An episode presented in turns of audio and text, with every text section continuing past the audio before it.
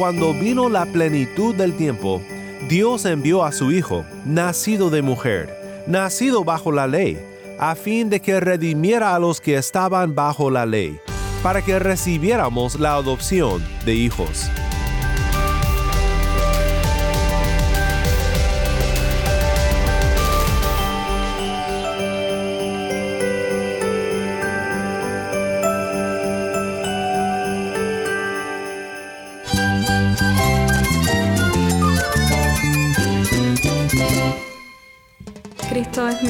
Cristo es el Rey del universo, es quien guía nuestras vidas. Él es grande y amoroso. Él es real. Solamente Jesucristo es nuestro Señor y Salvador.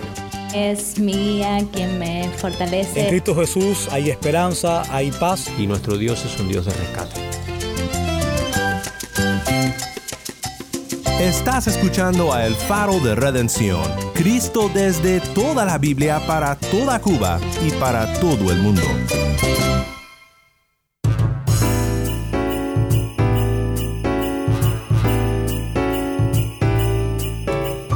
Mi nombre es Daniel Warren, gracias por acompañarme aquí en El Faro. Seguimos en nuestra serie viendo las maravillas de Cristo y su nacimiento en Belén en una serie titulada El príncipe en un pesebre. Hoy estudiaremos dos textos de la palabra de Dios, Gálatas 4 y Filipenses 2, para profundizar un poco en el propósito de Dios en enviar a su Hijo a nacer en aquella primera Navidad. La Navidad confronta un problema universal, cumple un acuerdo antiguo y consigue nuestra adopción como hijos de Dios. Antes de ir a la palabra de Dios, quiero que escuches de dos hermanos en Cristo en La Habana, Cuba, que nos cuentan sobre el significado de la Navidad y lo que debemos de celebrar todos los días. Jesús es el verbo de Dios. Yo creo que la verdadera Navidad es el dejar que ese verbo, que esa acción fluya a través de ti, de parte de Dios hacia los que te rodean y dejar también de esa manera que Jesús nazca en tu corazón para otras personas. Creo que el espíritu de gratitud y festividad por Jesús haber venido a la tierra, por haber caminado entre nosotros, por haber sufrido lo que sufre un hombre con todas las limitaciones de un hombre y por ser el sacerdote que es para nosotros, por haber hecho lo que hizo en la cruz por nosotros, no debería durar un día, un mes, debería estar establecido para todos los días del año todos los días del año deberías estar extremadamente agradecido, deberías vivir con espíritu de celebración y de fiesta, sabiendo lo que Dios hizo por ti, sabiendo lo que tiene preparado para otras personas también, a las cuales tú puedes llegar, con un espíritu no de, Navidad 25 de diciembre, sino de Navidad 365 días de, del año. Navidad 365 días al año. Me parece perfecto. Y aunque no comenzaremos todos los programas del año con villancicos, es nuestro anhelo que siempre nos enfoquemos aquí en el faro en el príncipe, Cristo nuestro Redentor. El faro de redención comienza con Gloria sea tu nombre, canta vocal Monte de Sión.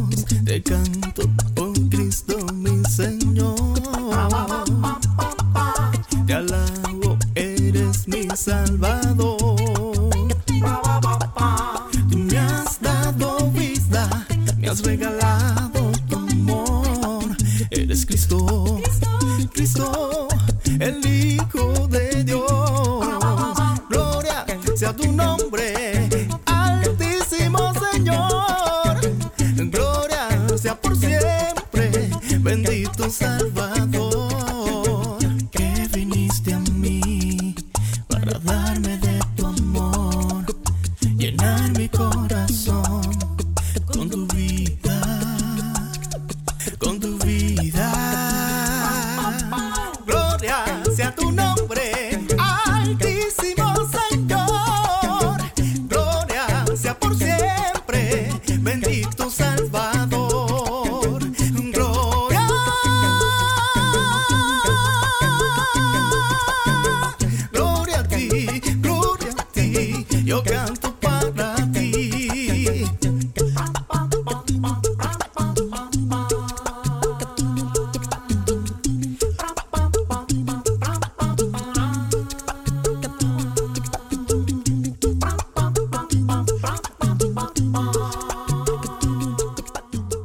Desde Cuba, vocal Monte de Sion, gloria sea tu nombre. Mi nombre es Daniel Warren y esto es el faro de redención. Cristo desde toda la Biblia para toda Cuba y para todo el mundo. Es un gran gozo para mí celebrar la Navidad contigo y quisiera que viéramos juntos en Gálatas 4, 4 al 5 el propósito por el cual nuestro Cristo vino a nacer. Pablo dice, Gálatas 4, 4 al 5, pero cuando vino la plenitud del tiempo, Dios envió a su Hijo, nacido de mujer, nacido bajo la ley, a fin de que redimiera a los que estaban bajo la ley, para que recibiéramos la adopción de hijos. El punto principal de este texto se puede resumir de la siguiente manera. Porque Cristo nació bajo la ley, nosotros podemos ser adoptados como hijos por medio de la gracia. Quiero ver tres cosas contigo de Gálatas 4, 4 al 5, ahora al celebrar juntos la Navidad. Veamos primero que el nacimiento de Cristo confronta un problema universal. ¿Qué significa que Jesús fue nacido bajo la ley? Pues aquí, así como en Romanos 6, cuando Pablo dice que Cristo fue nacido bajo la ley a fin de que redimiera a los que estaban bajo la ley, se refiere a la ley como un camino a la vida eterna que pecadores no pueden cumplir. La ley de Dios es buena en sí, pero estar bajo ella en el sentido en el que Pablo habla en Gálatas 4 o 5, siguiéndola como una norma para obtener la vida eterna, pues esta es una malísima noticia. Dice Gálatas 3, 10 al 14, porque todos los que son de las obras de la ley están bajo maldición, pues escrito está, maldito todo el que no permanece en todas las cosas escritas en el libro de la ley para hacerlas. Y que nadie es justificado ante Dios por la ley es evidente, porque el justo vivirá por la fe. Sin embargo, la ley no se basa en la fe. Al contrario, el que las hace vivirá por ellas. De esta manera, el nacimiento de Cristo confronta un problema universal, el problema que todos tenemos. Cristo tuvo que nacer para redimir a los que estaban bajo la ley. Si no fuera por Cristo, nuestra única esperanza para llegar al cielo, para tener paz con Dios y para disfrutar la vida eterna, sería por medio de la ley. Hay una tradición navideña, por lo menos en los Estados Unidos, que ilustra nuestro problema. Es una tradición divertida, aunque también es una distracción del verdadero punto de la Navidad. Solo es un juego, pero sirve para ilustrar algo profundo acerca de un problema universal. Es un juego que le dicen elfo en el estante. En esta tradición, los padres ponen un monito de peluche en forma de un elfo de Santa Claus en varios lugares en la casa. Parte del juego es encontrar al elfo el siguiente día para ver qué anduvo haciendo durante la noche. Se supone, según el juego, que el elfo es una espía de Santa Claus y que cada noche lleva su reporte al Polo Norte y le cuenta a Santa Claus si fuiste un niño bueno o si te portaste mal durante el día. Porque según la tradición, todos sabemos que solo a los niños buenos les trae regalos Santa Claus. Dejando a un lado por ahora si es bueno o malo que Santa Claus sea parte de nuestra tradición cuando celebramos la Navidad, considera lo que esta tradición ilustra de nuestro problema. Esta tradición ilumina algo muy profundo acerca de nuestro problema. Santa Claus y su espía el elfo en el estante, de cierta manera pone a los niños bajo ley. Sé un niño bueno y se te recompensará. Pero ¿cuál es el problema? El problema es este. ¿Acaso hay algún niño que todo el año se porte bien? Por eso el mensaje de Santa Claus y el elfo en el estante ilustra nuestro problema espiritual. La ley desafía nuestra habilidad de ser buenos. El salmista dijo, y Pablo lo repite, Nadie hace lo bueno, ni aun uno. No hay justo, ni aun uno. Ni siquiera nuestro primer padre Adán, quien fue creado justo, logró obedecer. Y por su desobediencia la muerte entró al mundo, porque el otro lado del acuerdo era este. El día en que desobedezcas, ciertamente morirás. Todos somos ahora pecadores, sujetos a la muerte debido a la desobediencia de Adán. Este es el problema que tenemos. Sin Cristo nadie es capaz de recibir la vida eterna por medio de la obediencia. Al contrario, todos recibiremos la paga de nuestros pecados, lo cual la Biblia dice es muerte. Si crees que eres capaz de cumplir con toda la ley de Dios y que por ser buena persona entonces mereces la vida eterna, tengo que decirte que te estás engañando. Pero hay esperanza, el nacimiento de Cristo, lo cual celebramos en estas fechas, no solamente confronta este problema universal, sino que vemos también en este pasaje que el nacimiento de Cristo cumple un acuerdo antiguo. Pablo dice, pero cuando vino la plenitud del tiempo, Dios envió a su Hijo, nacido de mujer. Normalmente nuestra celebración de la Navidad se enfoca en el nacimiento de Cristo en Belén hace unos dos mil años, pero en realidad lo que celebramos es un plan, un acuerdo mucho más antiguo.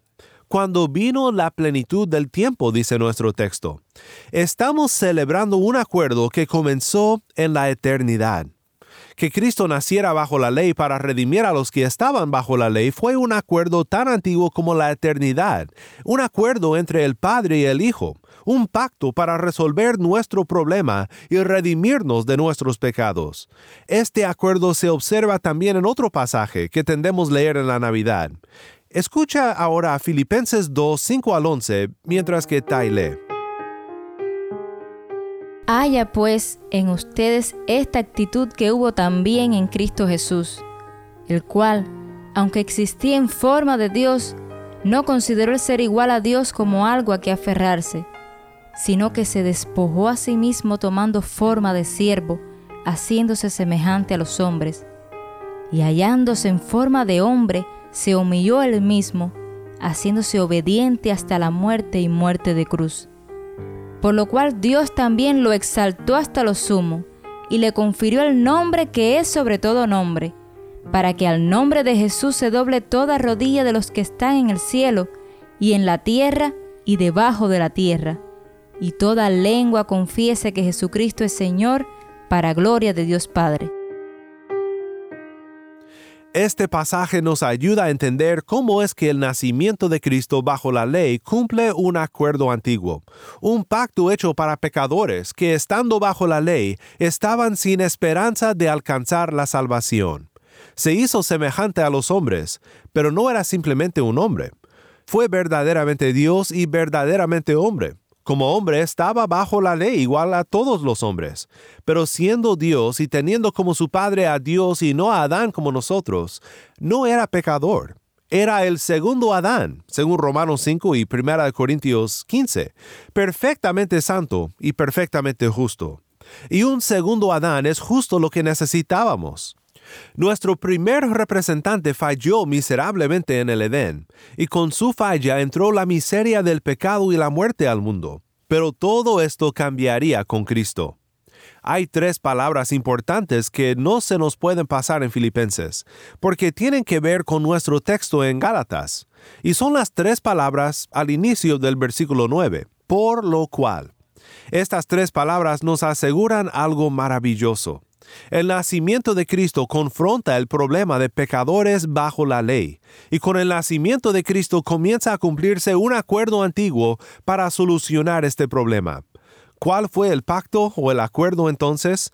¿Qué propuso hacer Jesús para salvarnos y qué prometió el Padre por su lado si Cristo cumplía este acuerdo? Vemos que Cristo se humilló para hacerse hombre, y se humilló al ser un fiel siervo obediente a Dios. La humillación de Cristo comenzó en el pesebre y continuó durante toda su vida de perfecta obediencia al Padre, hasta el día que sus manos y sus pies fueron clavados en aquella cruz del Calvario, y clamó en gran voz, todo se ha cumplido. Fue una declaración tanto para nosotros los hombres como para Dios Padre. Digo que fue una declaración al Padre también porque leemos en Juan 17, 4 y 5 lo que Cristo declaró en anticipación de ese momento en aquella cruz. Jesús dijo, Yo te glorifiqué en la tierra, habiendo terminado la obra que me diste que hiciera. Y ahora glorifícame tú, Padre, junto a ti, con la gloria que tenía contigo antes que el mundo existiera. Encarnación, venir como hombre, y expiación, satisfacer a la ira de Dios a través de su obediencia y muerte en nuestro lugar. Este fue su lado del acuerdo antiguo, de este pacto hecho para pecadores. Esta fue la obra que su Padre le dio para hacer en su vida terrenal. En las palabras de Pablo en Gálatas, esto es lo que significa, pero cuando vino la plenitud del tiempo, Dios envió a su Hijo, nacido de mujer, nacido bajo la ley. Y el verso 9 de Filipenses 2 dice, por lo cual, al cumplir Cristo con su acuerdo de nacer, obedecer y ofrecer su vida como sacrificio en nuestro lugar, el Padre entonces cumple con su lado del acuerdo antiguo, el plan eterno para nuestra salvación, el pacto hecho para nuestra redención. Filipenses describe a Cristo enaltecido como Rey por su Padre, con un nombre que es sobre todo nombre. Gálatas describe no al Rey enaltecido, sino a su reino su pueblo redimido y adoptado. El por lo cual de Filipenses es el a fin de que encontramos en Gálatas, la obediencia de Cristo bajo la ley como cumplimiento del pacto antiguo, es lo que consigue para su iglesia nuestra adopción como hijos de Dios. Pues vimos en primer lugar que el nacimiento de Cristo confronta el problema universal y en segundo lugar que cumple el acuerdo antiguo, y ahora, en tercer lugar, veamos que el nacimiento de Cristo consigue una adopción espiritual.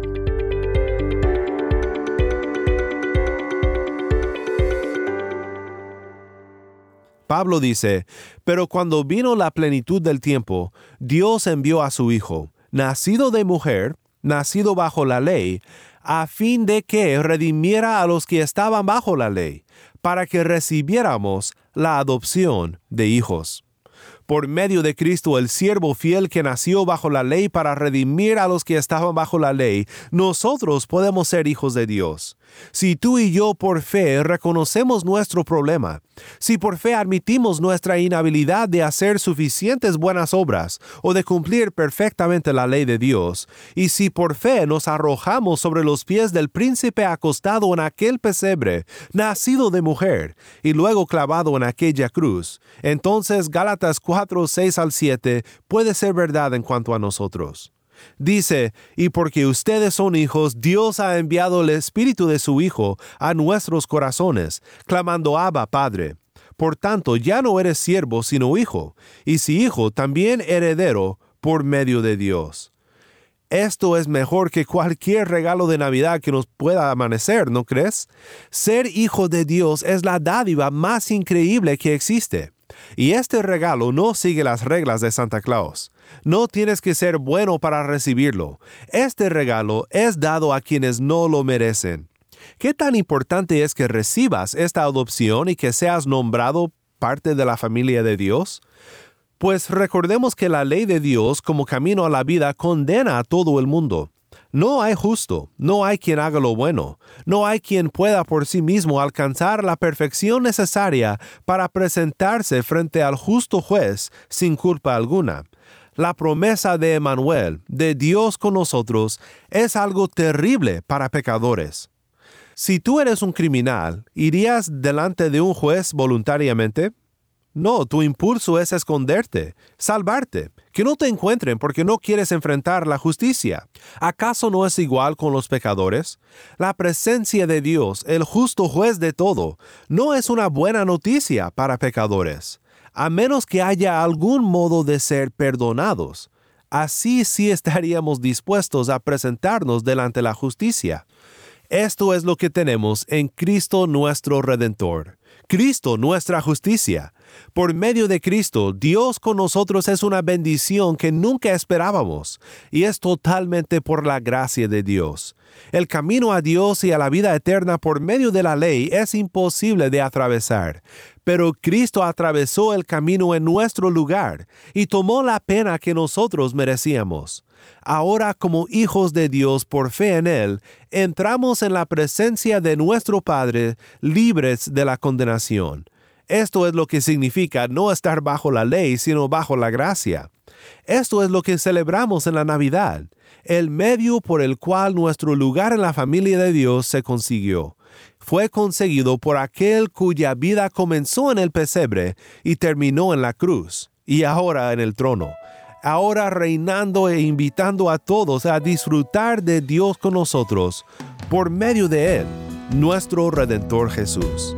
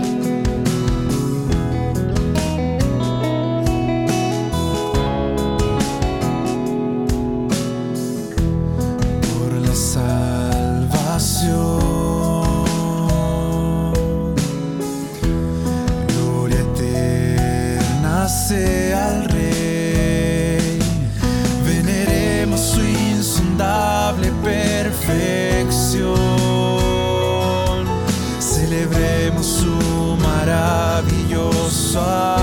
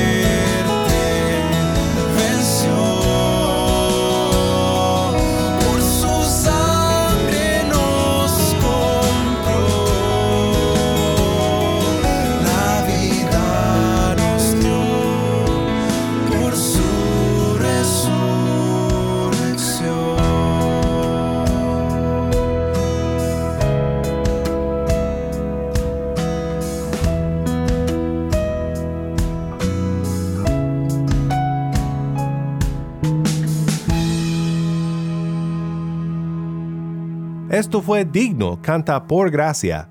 Mi nombre es Daniel Warren, gracias por acompañarme aquí en el faro.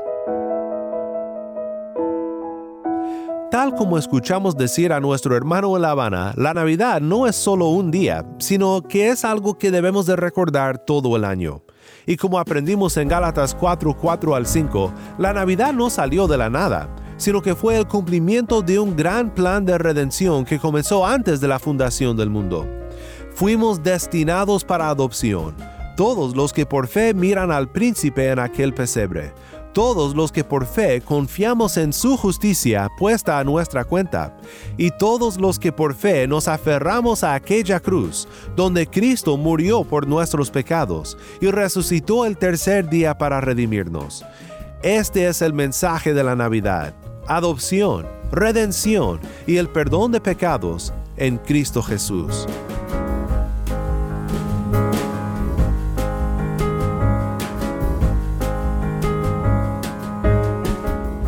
Oremos juntos para terminar. Padre Celestial, gracias por el gran regalo de tu Hijo.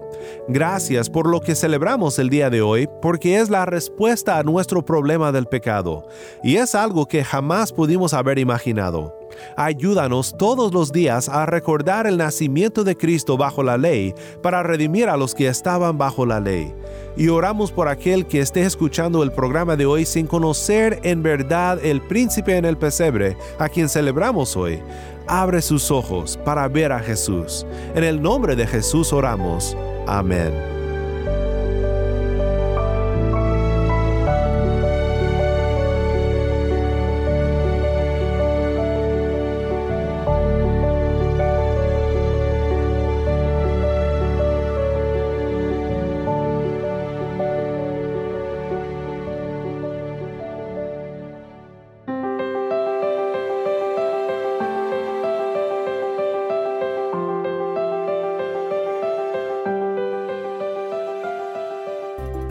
Nosotros aquí en el Faro te deseamos una feliz Navidad. De lunes a viernes nos reunimos con un solo propósito, celebrar la obra de Cristo Jesús y la redención que se encuentra solo en Él. Nuestro deseo siempre es alabar a Dios juntos con música cristiana, agradecerle por su obra en la vida de personas transformadas por su gracia y ver a Cristo en toda la Biblia.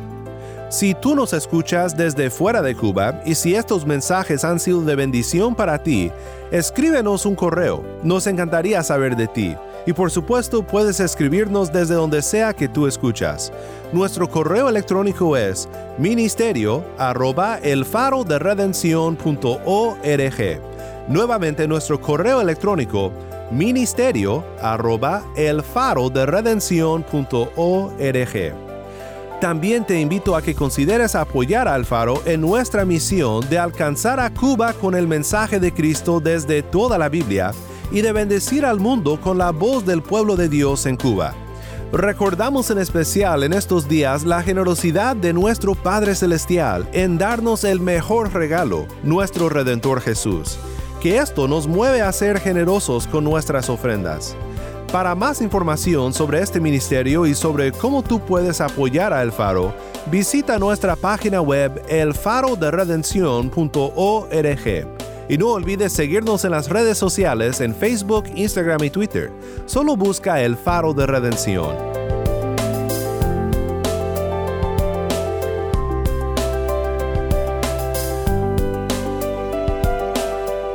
Mi nombre es Daniel Warren. Te invito a que me acompañes mañana en esta serie El Príncipe en un Pesebre. La luz de Cristo desde toda la Biblia para toda Cuba y para todo el mundo, aquí en el Faro de Redención.